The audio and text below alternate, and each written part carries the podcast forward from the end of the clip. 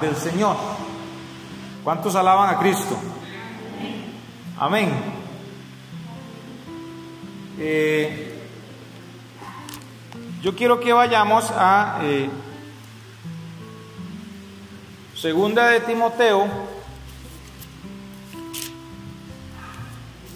1.10.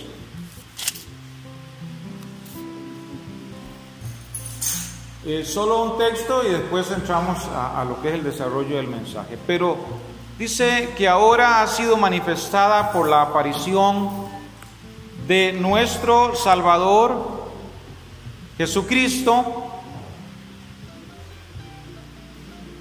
Dice que qué hizo, el cual quitó la muerte. Primera, segunda de Timoteo 1:10. El cual quitó la muerte. Hoy, hoy les pido que tengan el lapicero porque va a haber muchos textos, ¿verdad? Quitó la muerte y sacó a luz la vida y la inmortalidad por el Evangelio. Entonces aquí tenemos claro, hermanos, hay, un, hay otra versión que dice que Cristo abolió la muerte. Este texto dice, quitó la muerte. Hebreos 2.14, vámonos también ahí.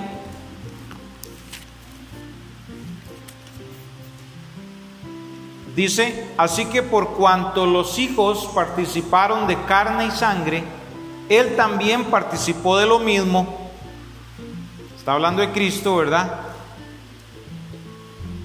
para destruir por medio de la muerte al que tenía el imperio de la muerte, esto es, al diablo. O sea, Dios se hizo carne y sangre, Jesús vino, habitó entre nosotros, se hizo carne y sangre, se hizo un bebé, creció, ¿verdad? Y entonces fue, fue crucificado y murió. Pero él usó eso, usó la misma muerte, dice, para destruir la misma muerte. ¿Cuántos alaban el nombre de Cristo? Entonces Dios usa las situaciones difíciles también para sacar algo bueno, también. Y entonces dice que le quitó el imperio de la muerte al que tenía el imperio de la muerte. ¿Quién era? Satanás tenía el imperio de la muerte hasta que Cristo vino a arrebatarle el imperio de la muerte. Gloria al Señor. Eh, primera de Timoteo 6:16 dice la palabra, el único que tiene inmortalidad. ¿Quién es el único inmortal? Primera Timoteo 6:16.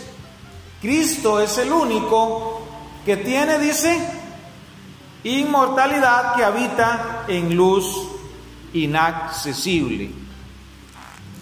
Y por último, en esta introducción, Primera de Pedro 4:11.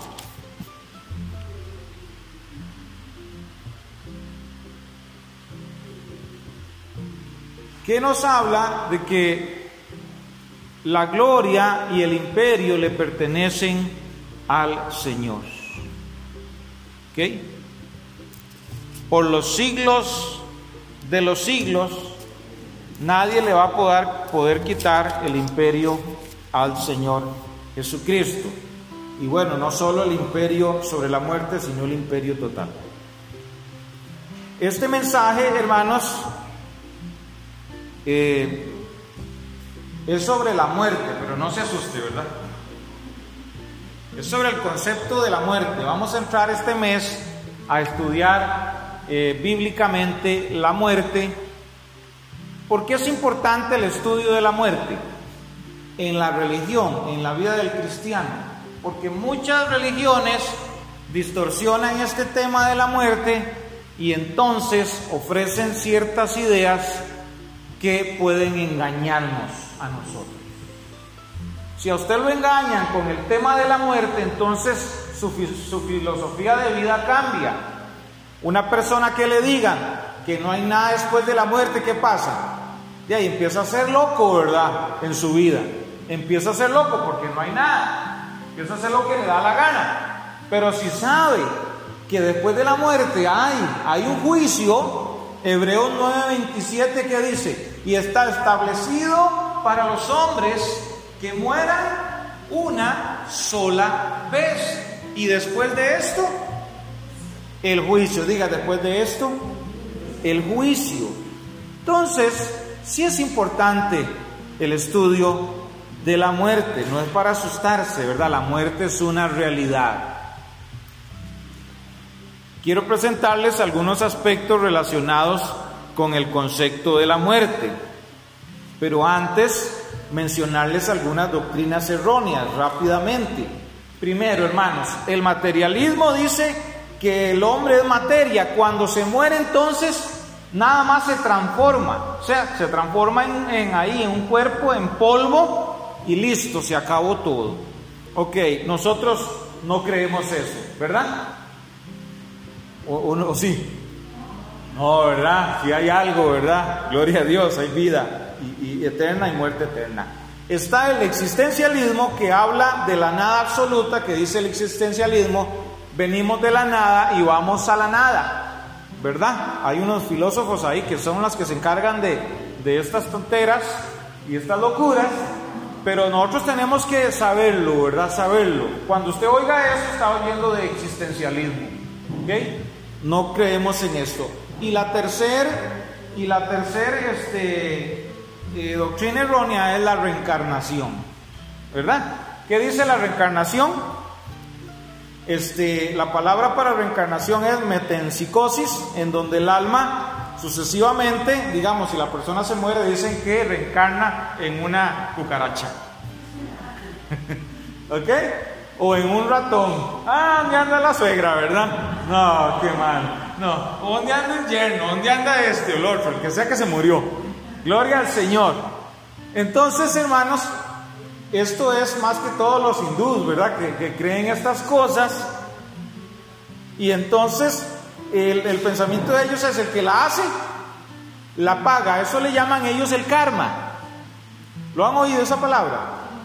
El karma, ¿verdad?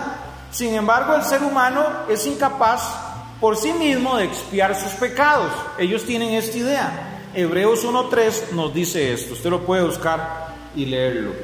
Está establecido, como les dije, para los hombres que mueran una sola vez. Entonces, este Hebreos 9.27 descarta la, doctrina de la reencarnación. ¿Cuál, cuál, cuál texto? Hebreos 9:27, está establecido para los hombres que mueran una vez y después el juicio. Entonces, entonces no calza que, la persona va reencarnando ahí en una cucaracha y si se va portando bien, ya después en un águila o en un, o en un toro o en lo que sea, ¿verdad? Sí. Ahí está, ahí está la lapa, tucán. Gloria al Señor. Pero como el tiempo es breve, hermanos, avanzamos rápidamente. Quiero presentarles, les dije, algunas ideas relacionadas al concepto muerte, que la otra semana vamos a continuar, pero apenas hoy es la introducción. Número uno, la muerte no es que todo se acaba, o sea, no es cesar la vida, sino es separación. ¿Qué significa esto? Que cuando la, muerte viene a nosotros es una separación del cuerpo y del alma. No es aniquilación, como dicen los testigos de Jehová. No es que ahí se acabó todo, sino que es una separación. ¿Qué es lo que se separa, mis hermanos? Se separa son tres cosas. El ser humano es tripartito, ¿verdad? Espíritu, alma y cuerpo. El cuerpo, pues obviamente ya en su, en su, en su muerte, pues es en la tumba, ¿verdad? El espíritu, dice la escritura, vuelve a Dios que lo dio. El espíritu es la vida, el soplo de vida que en, en el Antiguo Testamento se conoce como el ruach, ¿verdad? El ruach. El Ruach, diga el Ruach, R-U-A-J. No el Fa, ¿verdad? No. El Ruach, el Ruach es el soplo de Dios, ¿verdad? De vida. Dios sopló sobre Adán y Eva y les dio espíritu de vida, vivificador, dice. Entonces, nosotros tenemos un regalito de Dios que nos permite la vida y es el espíritu del hombre. ¿Ok? El espíritu del hombre, el ruach. Pero cuando muere entonces este espíritu vuelve a Dios y el alma, entonces se separa el espíritu, el alma y el cuerpo. Estamos, estamos claros en eso, ¿verdad? No hay duda, ¿sí? Los jóvenes que están aquí pues tienen que ir aprendiendo esta parte. ¿Escucharon los jóvenes? Sí. Cuando hay muerte, el cuerpo queda en la tumba, el espíritu a Dios y el alma entonces, pues obviamente va a un juicio, ya sea con Cristo o ya sea al infierno, ¿verdad? El alma es lo que, lo que sufre, ¿verdad? Al fin de cuentas, eh, y después de la resurrección, eh, viene la condenación para que, los que no están en Cristo Jesús. Entonces tenemos que el concepto de muerte se entiende mejor con un contraste de vida, así como la vida verdadera del ser humano está en razón directa de su comunión con Dios, con el Dios viviente, así también la muerte en su sentido pleno está en relación directa de la separación de Dios. Entonces tenemos que la muerte está relacionada con estar separados de Dios. Es un concepto sencillo, ¿verdad? ¿Puede alguien estar separado de Dios estando vivo? ¿Sí o no? ¿Puede alguien estar lejos de Dios estando vivo, así como nosotros? Sí, claro que sí. Hay algunos que están muertos en vida, ¿verdad? Hay algunos, ¿quiénes son esos algunos? Los que no han aceptado a Cristo, los que no han reconocido el señorío Cristo en su vida, entonces están muertos en vida. Los que andan en el mundo, según las concupiscencias del mundo. Entonces, sí se puede estar vivo y muerto a la vez. Muerto, ¿por qué? Porque está lejos de Dios, está apartado. ¿Qué lo separa al hombre de Dios cuando está en vida es el pecado. ¿Qué es, hermanos? El pecado, el pecado, muy bien. El pecado es la separación entre Dios y el hombre. Entonces una persona puede estar vivo, pero puede estar separado de Dios porque hay una barrera que ya conocemos natural, heredada por Adán, que no fue heredada, y es la lucha que tenemos los cristianos todos los días, ¿verdad? ¿O es cada 15? Todos los días tenemos una lucha con esa carne. Gloria al Señor y que el Señor nos da la victoria. Amén. Ya está vencida en la cruz del Calvario. Tenemos ejemplos en la Biblia, por ejemplo, personas que fueron arrebatadas en vida, eh, Enoch. Dice Génesis 5:22, eh, caminó con Dios, dice, y lo traspuso Dios. O sea, Dios se lo llevó a Enoch. ¿A quién más se llevó Dios? A Elías. Muy bien. Segunda de Reyes 2.11 nos habla de que Elías fue arrebatado en un carro de fuego. Y Elías le dijo a Eliseo, si me ves cuando yo sea arrebatado, te será dado lo que me estás pidiendo, porque Eliseo le estaba pidiendo una doble porción del espíritu de Elías. Y Dios se la concedió. ¿Por qué? Porque él vio el caballo de fuego y Eliseo dijo, Padre mío, Padre mío. ¿Qué más dijo?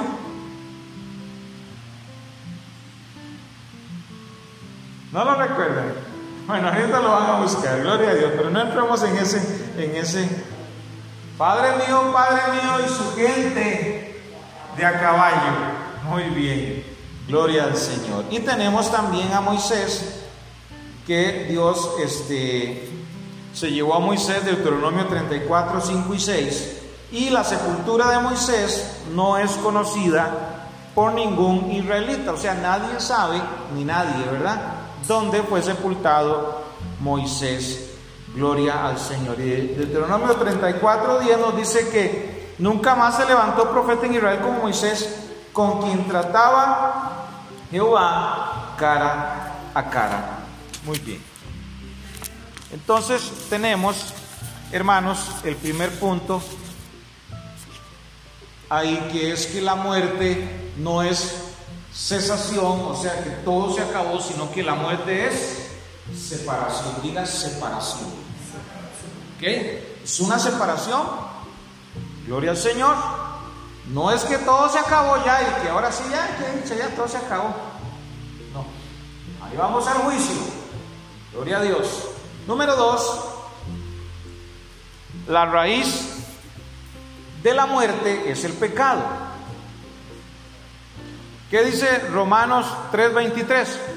Por cuanto todos pecaron y están destituidos de la gloria de Dios. Entonces, punto 2, la raíz de la muerte es el pecado. Si pudiéramos ver la, la muerte como una planta, la raíz es el pecado.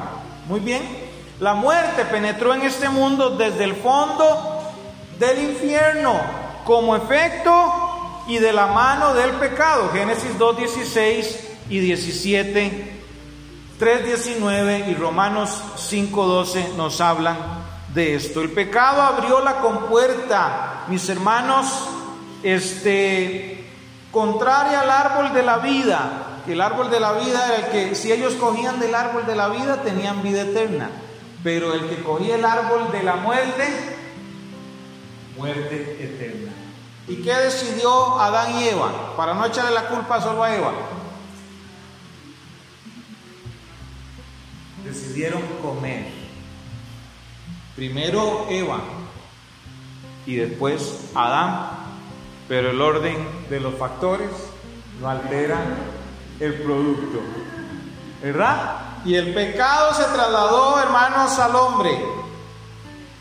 Y entonces el hombre fue dejado simplemente, como dice Génesis 3:19, a una constitución orgánica. O sea, cuando el hombre muere, dice Génesis 3:19, del polvo eres y al polvo volverás. ¿Qué sentencia más ruda? más drástica. Y es que el pecado, hermanos, en nuestra vida no trae ningún beneplácito, ningún regocijo, ninguna bondad de parte de Dios, trae castigo. Trae castigo, diga, trae castigo. Dígaselo a los jóvenes, el pecado no trae gozo, felicidad. El pecado trae castigo. La raíz del pecado es la muerte, porque la paga del pecado o el salario, Romanos 6:23, ¿sabe usted que hay un salario para el pecado? Vamos a Romanos 6:23. Usted dice, ¿cuándo me va a pagar este jefe que tanto trabajo? Sabe que el diablo paga rápido. Hay un salario. Ese como patrón es buen pagador. Da un poco de risa, ¿verdad, hermanos? Eso. Poniéndolo en perspectiva. Romanos 6:23, ¿qué dice?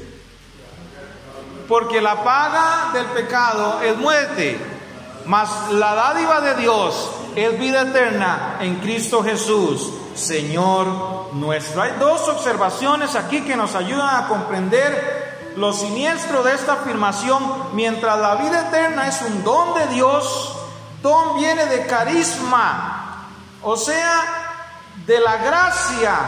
Gloria a Dios, la vida eterna no es solo un regalo que se disfruta individualmente, sino es un regalo que lo disfrutamos en comunidad. Aquí nosotros estamos disfrutando, hermanos, la gracia de Dios. Solo, solo la hermana Vicky dijo amén. Hermanos, si no disfrutamos la gracia, entonces hay que disfrutar la gracia de Dios que Él nos ha dado. Es un regalo inmerecido. Cristo pagó en la cruz del Calvario por nosotros. Cristo se entregó por nosotros, porque Él sabía, mis hermanos, que nosotros no éramos capaces de enfrentarnos a un Dios tan justo y habíamos heredado el pecado por culpa de Adán y Eva. Y por eso Él vino, se hizo hombre y se colgó en un madero para que usted y yo fuéramos santificados, mis amados hermanos, y recibiéramos esa misericordia y poder presentarnos así delante del Padre Celestial, diciendo, no es por mis méritos, yo no era suficiente ni podía lograr, lograr que Dios me perdonara, pero es a través del sacrificio de Cristo que sí lo logramos. No es por los méritos de nosotros, es por lo de Cristo. Si hay un salario para el pecado, diga, hay un salario para el pecado. Y el diablo paga rápido. ¿Sabe cuál es el salario? La muerte. Primero, la muerte espiritual. Y segundo, la muerte física. El mundo está muy ciego. Segunda Corintios 4:4, que prefiere trabajar para morir antes que recibir el regalo de la gracia. Si usted no va al cielo es porque no quiere recibir la gracia de Dios. Si sus amigos no van al cielo es porque están negando la gracia de Dios, no lo quieren, rechazan el regalo. Si en su familia hay gente que rechaza el Evangelio, a veces les tenemos tanta, tanta, que no sé, tanta, ay, ¿qué palabra hay para eso?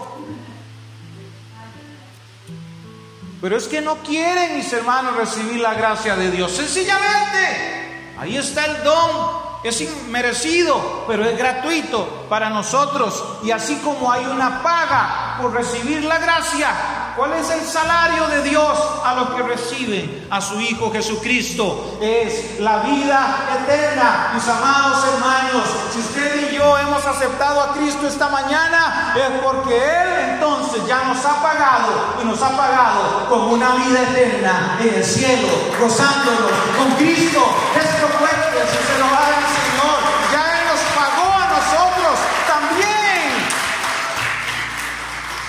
Él, hermanos, no quiere que seamos como Esaú.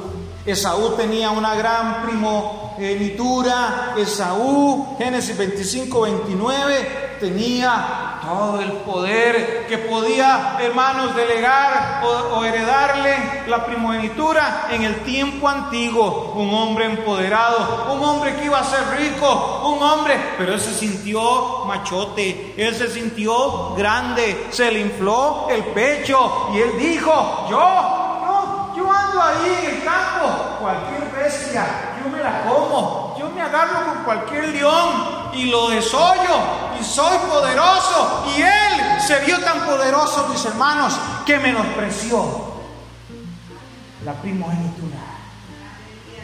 Y es que los que a veces nos creemos poderosos, hermanos, delante de Dios, terminamos siendo tan brutos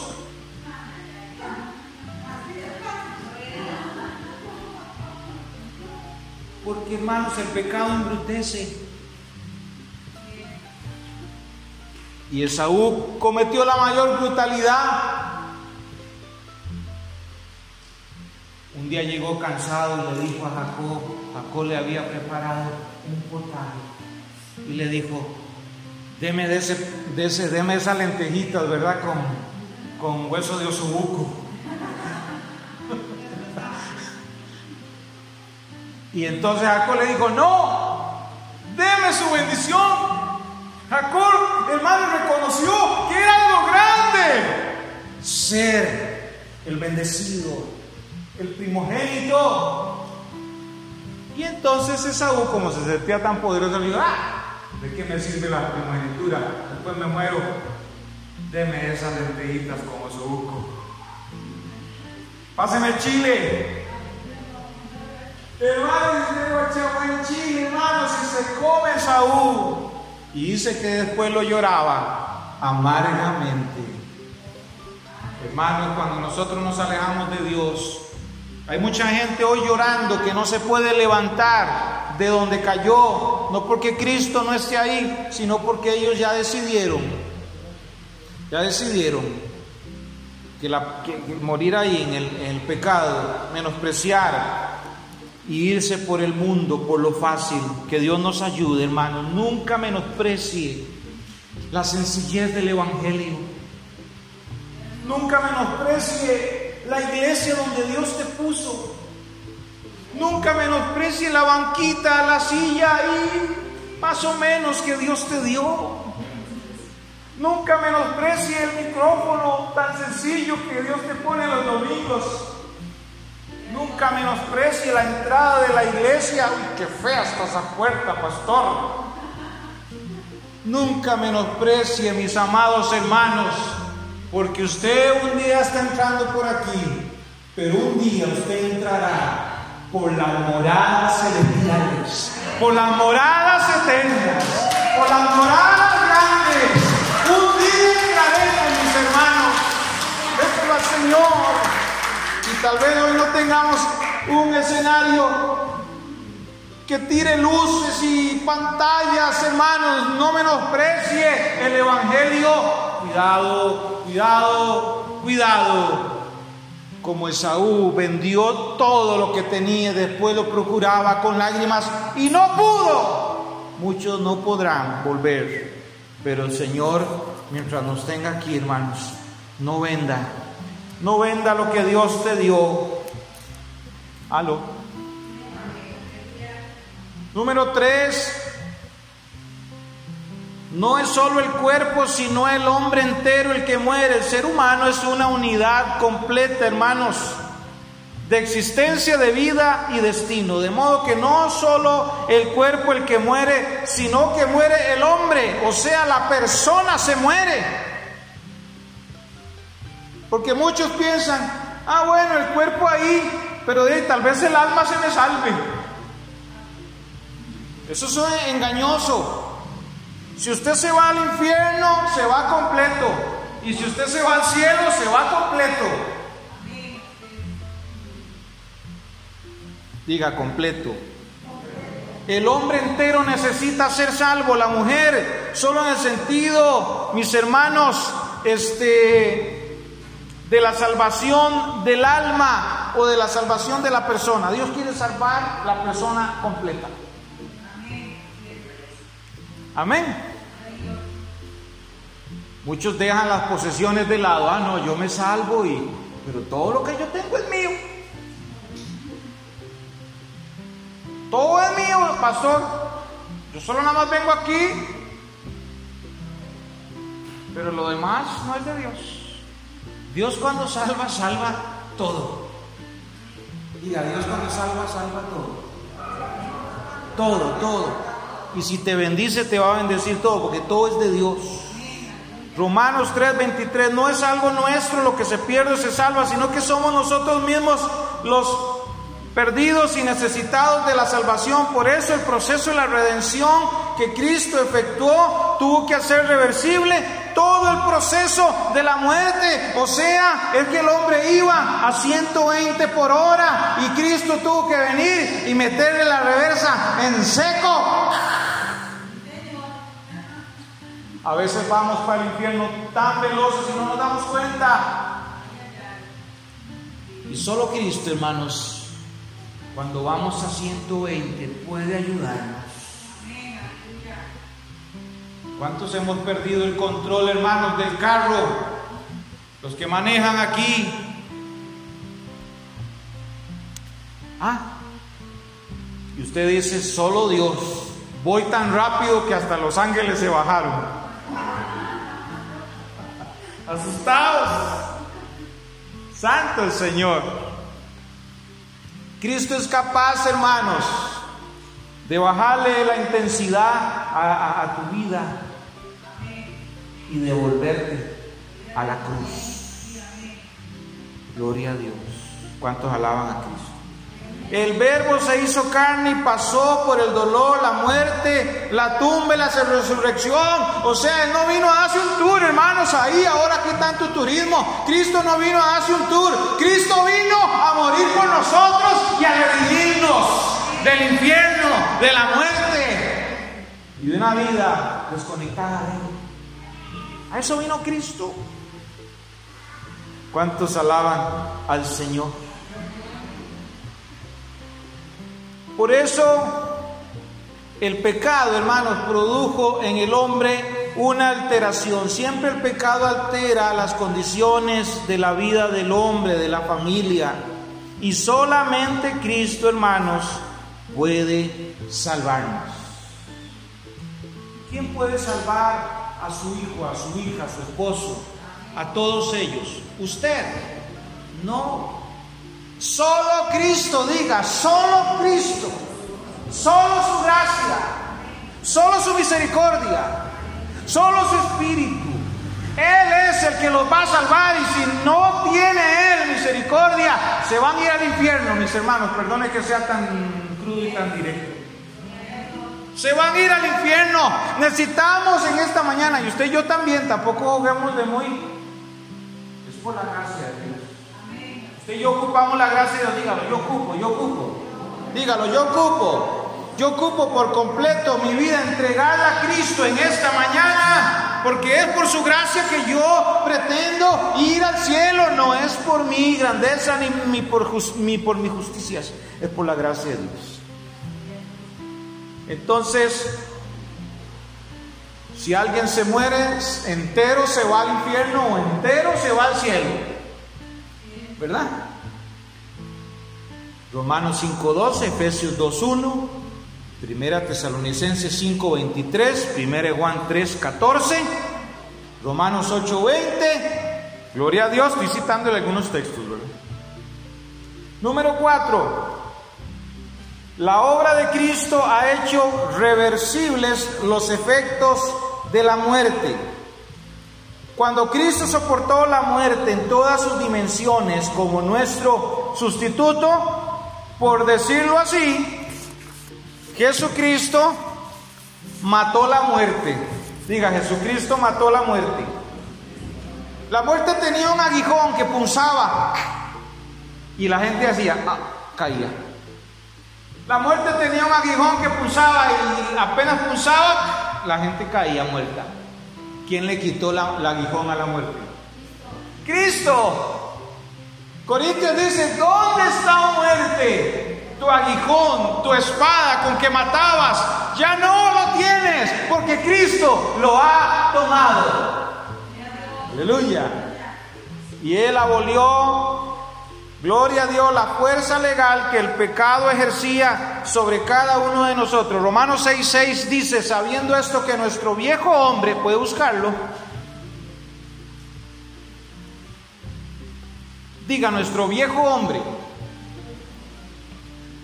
fue crucificado juntamente con él, para que el cuerpo del pecado sea destruido, a fin de que no sirvamos más al pecado, porque el que ha muerto, dice, ha sido justificado. Por eso usted y yo fue necesario que pasáramos a la cruz. cuando pasamos a la cruz? Cuando un día aceptamos a Cristo y dijimos, Señor, sin tu cruz yo no puedo heredar la vida eterna. Y no lo entendemos, pero lo, lo aceptamos, ¿sí o no? Lo aceptamos, sí. Algunos tienen un mal dicho ahí, me bajé de la cruz, pero eso no existe, hermanos. Si usted se bajó de la cruz es porque está todavía crudo, está vivo en pecado, pero no, no, eso es una debilidad, sencillamente. Usted cayó en una debilidad, pero no es que se bajó de la cruz, nada más para corregir ese, eh, eh, ese dichillo que hay por ahí. Gloria a Dios. Pero ¿qué dice el Salmo 116, 15, hermanos? Así tenemos estas consoladoras palabras del Salmo 16, 116, 15, que dice, estimada es a los ojos de Jehová la muerte de sus santos. Porque cuando usted y yo morimos, ¿qué pasa? Vamos directo a dónde? Hermanos, como que están mudos. No, está bien. Al cielo, diga, al cielo. Y primera de Corintios 3, 22 ya no nos domina como el terror de la guadaña, sino que somos dueños en virtud de la obra de Cristo. Ya la muerte no nos asusta porque sabemos que cuando demos ese paso, Cristo estará del otro lado con los brazos abiertos. ¿Cuántos alaban el nombre de Cristo en esta mañana? Y no será el diablo el que está esperándonos, será Cristo. Qué lindo es el Señor, esa seguridad. Los muertos en unión con el Señor son llamados dichosos. Apocalipsis 14, 13. Usted es un dichoso y yo Para Pablo partir y estar con Cristo, mis hermanos, era mucho mejor. Obviamente que la gente no se quiere morir. Gloria al Señor. ¿Cuántos alaban su nombre? Amén. Pero una cosa es no querer morirse y otra cosa es tenerle terror a la muerte. Primera Tesalonicenses 4:13. Porque Cristo abolió, ya se lo dije, la muerte. Cristo abolió la muerte. Si usted se va, Cristo está del otro lado esperándote. No es la muerte con el hacha ahí.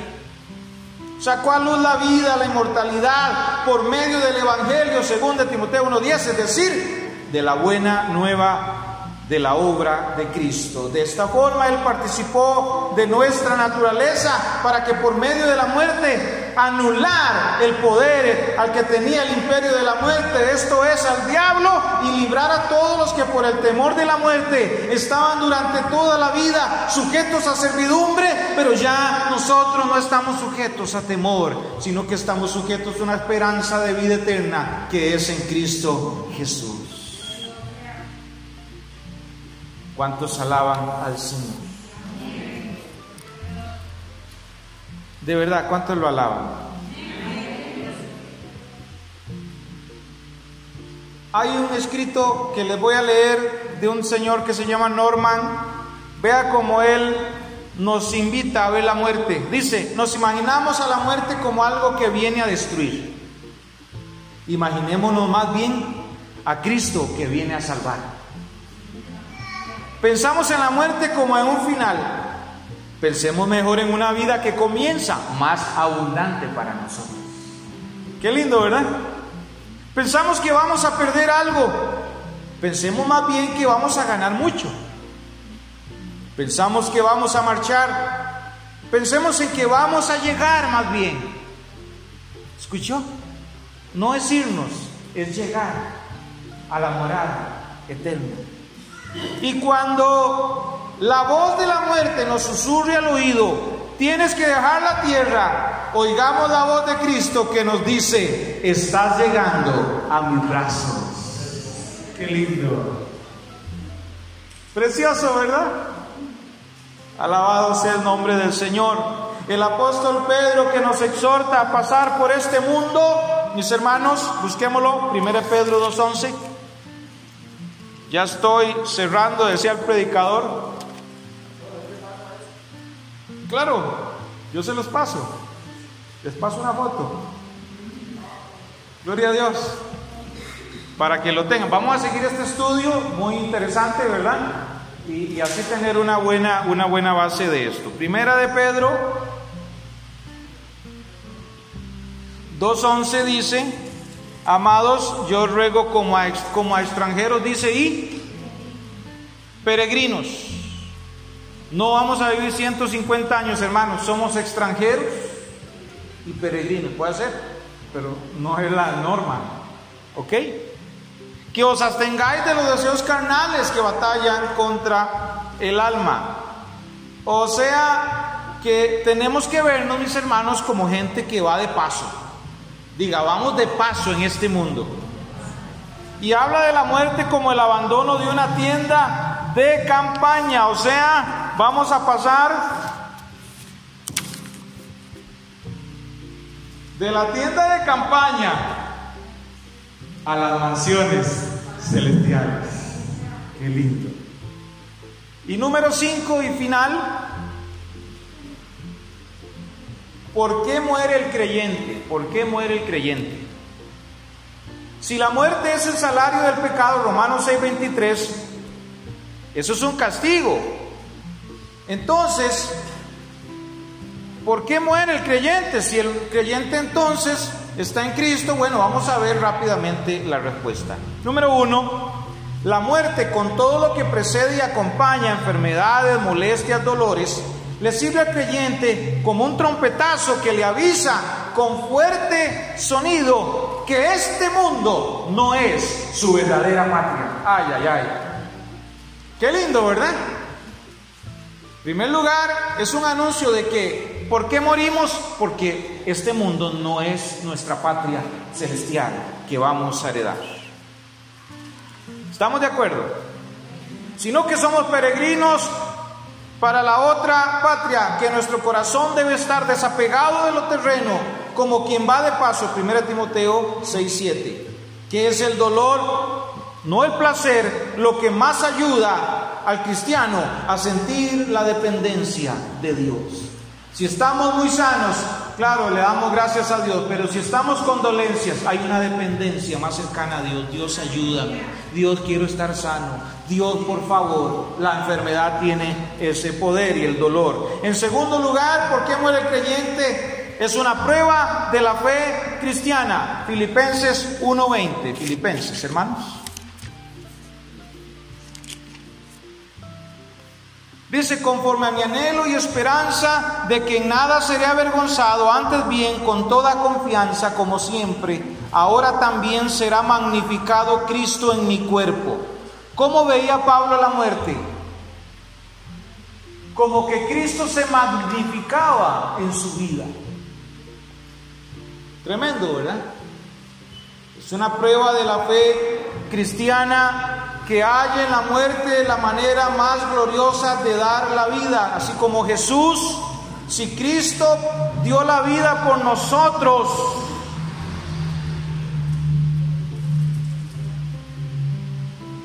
nosotros tenemos que dar la vida, hermanos, también, por Cristo. Así como las florcitas, hermanos, naturalmente crecen, y usted ha visto las florcitas donde hace la cabecita así. Así es el hombre. La flor tiene que llegar a su fin.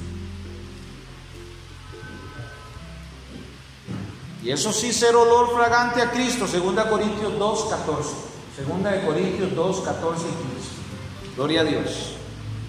Tercero, como todo sufrimiento y aun cuando no tenga el carácter de una disciplina drástica, la muerte es también un medio de purificación. ¿Cuántos dicen amén? Muchos creyentes refinan su carácter cristiano ejercitando el fruto del Espíritu de modo especial en el hecho del dolor. Sepa usted, ya y algún día estaremos en el hecho de la muerte, sí o no. Algún día, pero Dios te sustentará. Diga, Dios me sustentará en el hecho de mi muerte me sustentará, me purificará, me afinaré y estaré listo para darle ese abrazo a mi Padre Celestial, a mi Cristo de la gloria. La muerte es un, una forma de ahí y tenemos que aceptarlo, no es para amargarse la vida, sino es para ofrendar la vida de nosotros, como Cristo la ofrendó por mí. Cuarto lugar, la muerte hace realidad en el creyente lo que fue su situación legal desde el momento en que fue complementado con Cristo. Se hizo partícipe de la muerte de Cristo, así como de su resurrección, de sus dolores, pero también de sus glorias. No podremos recibir las glorias mayores si no pasamos por el hecho de la muerte. ¿Verdad que sí? Usted dice, ay pastor, ¿qué mensaje se vino a echar? En media pan. Ni lo pensé, hermano.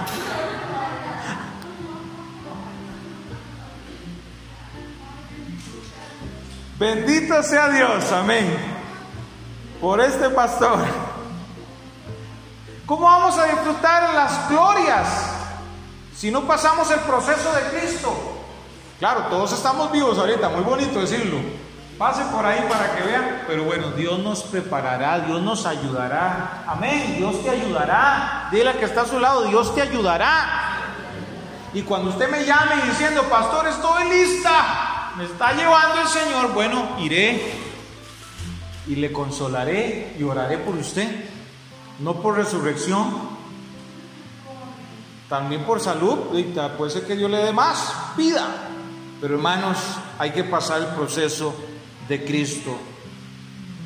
Y en último lugar, como consecuencia de lo que acabamos de decir, la muerte del creyente puede ser un medio para glorificar a Dios. Notemos cómo habla de la muerte Juan La muerte de Pedro en Juan 21, 19. Busquémoslo y aquí termino. Juan 21, 19. Dice, esto dijo dando a entender con qué muerte había de qué. De glorificar a Dios. O sea que Pedro glorificó a Dios con su muerte. Y así el cristiano, de alguna manera, así se responde por qué el cristiano también muere. Le voy a recapitular, mi hermano.